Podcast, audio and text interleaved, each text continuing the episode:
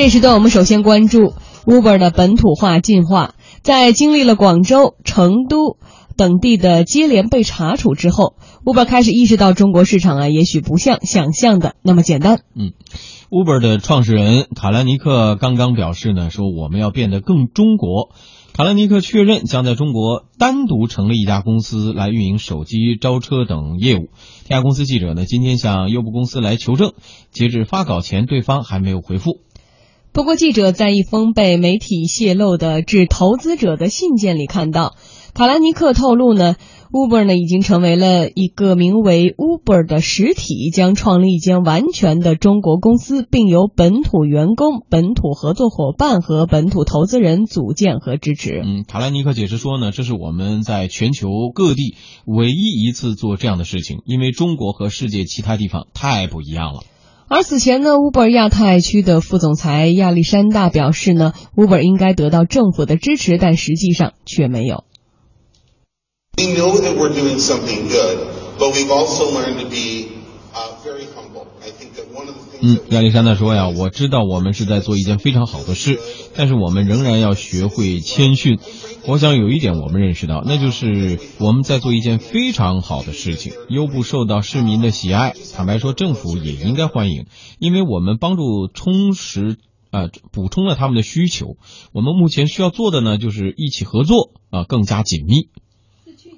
自去年以来，Uber 在中国市场动作频频，表现引人关注，也激发了舆论对于招车服务究竟应该如何发展的热烈讨论。目前呢，Uber 在全球服务趟数最多的十个城市里，中国呢就占了四个，其中广州、杭州、成都更居于全球的前三位。不过，在广州、成都等地监管部门的查处 Uber 办事处的风波当中呢，也出现了因为 Uber 没有在中国成立本地公司而存在监管问题的指责。嗯，记者向广州当地监管部门咨询对优步公司的查处情况，一位工作人员表示，优步因为当时无法拿出营业执照，所以涉嫌无照经营，但是具体细节因为没有结案，还不能透露。私家车就通过这种信息平台来从事运营，这都是不合法的。嗯，这是我们一贯要打击的。在具体的那个办案部门正在调查，正在处理这个情况，目前呃还没有更新的情况，是不是？可能。结案之前可能就呃也也不方便发布太多的讯息。对于 Uber 将为中国市场募集多少资金的问题呢？卡兰尼克并没有正面的回应，他只说比价钱更重要的是对的伙伴。至于 Uber 在中国最需要什么样的战略伙伴，卡兰尼克说呢，要能够跟政府、跟监管者互动，要能够引导我们变得更中国。嗯，优步亚太区副总裁亚历山大也表示啊，优步在进入中国这几年，每天都学到新的东西，正在学会跟中国的监管部门相处。Um, China is our fastest growing market. There's no question about it. And it's super exciting for us. 说中国市场呢是一个快速增长的市场，这是毫无疑问的。进入中国市场以来，非常多的挑战与困难，专家们给我们带来了很多知识和意见。我们在中国这个市场当中，每天都在不断的学习和改进。这样的一款轿车软件哈，呃，从它出生诞生的那天开始，我们就看到在全球各地都有关于它的各种各样的问题出现哈。现在我们看到在中国有了新的问题，除了之前对于成都的办事处的一些问题之外，呃，他们竟然在中国没有一家公司，这对于一个跨国现在呃涉及面到这么大的一个企业来说，这是一个正常的现象吗？呃，如果它是一个跨国公司，并且是在这个本地进入到一个一个运营状态的情况下。我觉得在美国和欧洲的这样的一个，他们互相是这个，嗯，就投资有自由贸易投资协定的，那么应该说是不受限制的。但目前，呃，中美之间还没有这样的一个协定出存在，所以这个监管的这个方式是不一样的。另外一个就是各地对于比如说税收啊，对于这种监管的这个这个这个标准呢是也是不一样的。所以在中国，我觉得它没有这样的一个一个执照，或者没有一个这种运营的这种呃实体，那显然我觉得在中国很难很难开展运营。嗯，本来这个租车业务到现在还处于一个风口浪尖，而且总在这个政策的边缘或者是红线上徘徊，还没有一个明确的政策导向。而现在说白了，又把 Uber 一个小辫子揪着了，这么明显的一个现在还没有完成的事儿。我们再来说一下对于他们这个中国区的这个卡兰尼克的一个采访哈，他说到要跟什么样的人合作更重要，他提到的是要能够跟政府、跟监管者来互动，能够引导我们变得更中国。所以我们看到是在四月份的时候，他就宣布和这个百度来合。合作投资了，结成了一个战略的合作伙伴，这是他提到的这个更中国，能让他们变得更好的伙伴吗？呃，我觉得跟百度合作，它其实更多的是一个，比如说地图啊，或者说呃这个轿车软件当中可能使用到一些定位系统啊，或者结算系统啊，流量啊，流量入口啊。其实我觉得这个我倒不认为百度是一个最好的合作伙伴，因为百度跟上层的、跟监管者的这种沟通和联系可能会比较多，但这个不是它运营，它并没有。运营这种招车服务的经验，当然理论上说，我们知道当时不管是阿里也好，还是这个滴滴打车也好，它也没有什么运营经验，只要有一个合适的团队就可以。但是我觉得这个可能还是因为这涉及到百度是否愿意做这样的这样的一个方向性的选择，它是否愿意做一个类似这样的事业部，对百度来说，它可能是一个一个战略性的选择。如果他要是他要是有这样的意愿。来做这样的一个事情，我觉得他也能够做好。嗯，但是有一点，你刚刚说百度可能没有招车什么这方面的经验。呃，本来招车这个事情它就是一个新鲜事物，可能更多的公司也没什么新的这个太多经验。有经验就是滴滴快滴了，他俩都结婚了。但是问题是，就是百度，我觉得有一个战略选择的事情，因为我们知道百度它现在重点在拓展的就是，比如说它的百度云，它的这个云服务，它的这个数据服务，它更多的这种入口的服务，它真的愿意去做一个实体吗？这个是一个战略性的选择。啊，不，它不像比如说阿里啊，或者像这个呃腾讯啊，他们一直在做落地的事情，一直在做 O2O，但是百度其实在 O2O 上面的着力点还是比较少的。当然有这样的一个事情出现，给他一个提供一个机会，当然是最好。但这个跟 O2O 跟互联网企业还是有一个距离，所以我觉得这是一个战略的方向性的选择。嗯，虽然现在轿车打车软件呢，在各个方面现在还有很多的争议，但是 Uber 在全球的很多地方的这个呃，以之前的一些经验来看，好像都其实走的挺艰难的。不知道是不是跟各个地方这种本土化走的不太好，或者是水土不服有没有关系哈？我们现在来介绍一下外企的本土化之路，其实各家都有本难念的经。据沃尔沃公布的统计数据显示呢。二零一五年五月份，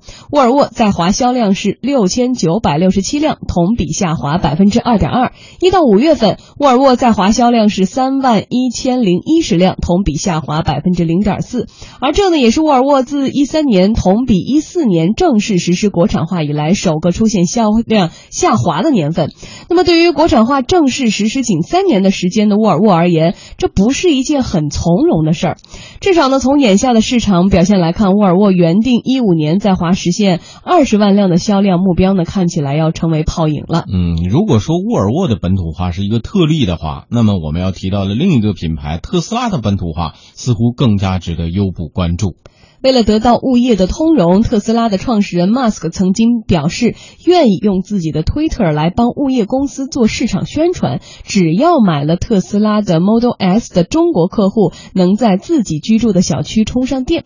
Musk 的 Twitter 目前有两百多万的粉丝，很有号召力，但他显然还不真正了解中国市场。嗯，他遇到了很多中国特色的难题。那么美国人的充电桩呢，一般是安装在自己家车库里就行了。但是花了七十多万买特斯拉的中国车主，可能连固定的停车位都没有。所以中国政府给补贴在大城市里安装公共充电桩，但是有很多是藏在那个犄角旮旯里。至今，特斯拉的电动车都没有办法与它来兼容。那很长一段时间，像北京这样的城市呢，特斯拉是无法享受新能源车的待遇的。